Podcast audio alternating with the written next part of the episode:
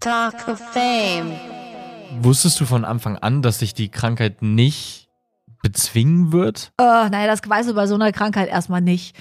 Wenn jetzt, du, wenn dieser, äh, ich habe ihn immer Karl Arsch genannt, ähm, äh, weil äh, Mama-Karzinom, bla bla bla, hört sich viel zu seriös an. Das gibt, da gibt es ihm zu viel Kraft, ja.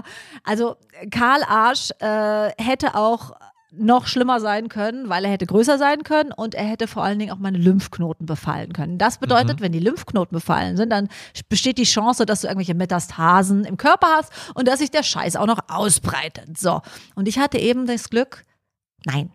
Meine Lymphknoten waren nicht befallen Mhm. und das ist natürlich eine ganz andere, ah, du, du, du, eine ganz andere äh, Sorglosigkeit, die ich dadurch hatte. War das eine Erleichterung? Natürlich, totale Erleichterung. Das ist, das ist ein Riesenunterschied, weil du denkst dann, hoffentlich hat sich das nicht ausgebreitet. Und ich habe dann wirklich, einige würden sagen, mit Kanonen auf Spatzen geschossen. Ich würde sagen, mit Atombomben drauf geschossen, weil äh, ich habe alles, was man machen kann. Ich habe dann gesagt, okay, wisst ihr was? Die zwei Hupen hier, die haben ausgedient, die haben zwei Kinder ähm, äh, gesäugt, die können jetzt weg. Ja, also ich habe gesagt, raus damit und äh, habe jetzt einen wunderbar, also man nennt das professionell beidseitige Mastektomie. Das ist kein Spaziergang, das ist eine böse Operation ähm, von fünf Stunden und ähm, es ist auch nicht wirklich schmerzlos. Mhm. Aber das Tolle daran ist, man kann heutzutage in einem Aufwasch das Ganze wieder aufbauen. Also ich habe sozusagen Originalscheiß raus,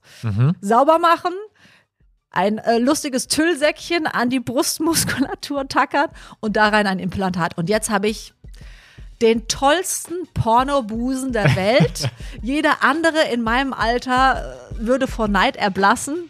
Ich sage immer, man muss den Fokus auf die positiven Dinge lenken. Talk of Fame.